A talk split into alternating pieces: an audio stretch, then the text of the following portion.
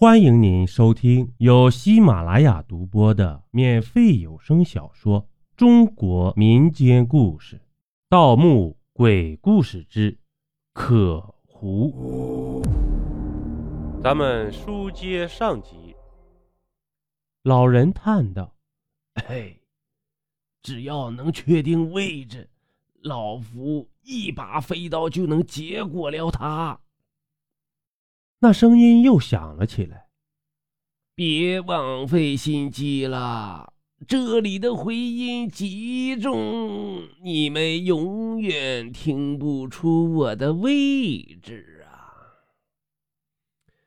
几百个头颅朝我们涌来，那些饥渴的身体在笼子里冲撞助威，我被他们的气势镇住了。有生以来。第一次盼着快点死去，因为再看下去我会疯的。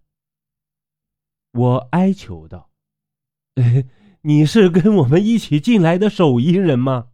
说出身份吧，至少让我死个明白。”那人冷笑道：“嘿嘿嘿，找阎王爷去问吧。”老人比我彪悍得多，第一颗头颅咬过来。被他抬脚踩扁了，可是围上来的越来越多，打是来不及了。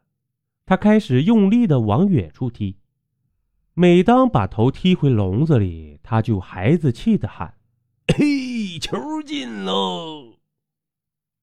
不过我知道，他是在硬撑，在给我鼓劲儿呢，因为好几颗人头已经咬在他腿和背上。这个年纪的老大爷在公交车上遇到，还得给让座呢。我怎么能让他比下去呢？我也来了精神，几脚射门之后，突然看到一颗嘴里插着匕首的人头，这是我们之前遇到的那颗人头。我本能的觉得有救了，可是慌乱中却想不出是什么办法。突然。老爷子喊了一声：“快找！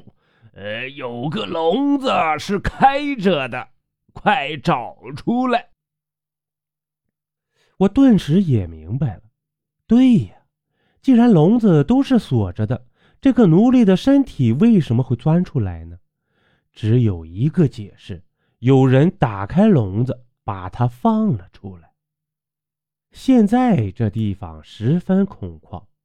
那个人如果在别的地方，一定会被我们看到，所以他在那只打开的笼子里。终于有了思路，我还没来得及开心，浑身的血管又一次膨胀起来。糟糕，体内的血域又在捣乱了。我们一老一少在头颅的围攻下寻找着打开的笼子，不用说。难到极点，笼中的奴隶身子不停地撞击着笼子，带来极大的震动。老人对我说：“哼，震动这么剧烈，现在那只打开的笼子门一定在不停地开合。你用手电挨个照过去，那只笼子的反光肯定不一样。”这确实是个好办法，可是我已经很难做到了。胳膊上的血管已经开始破裂，用不了多久，我就要变成肉泥了。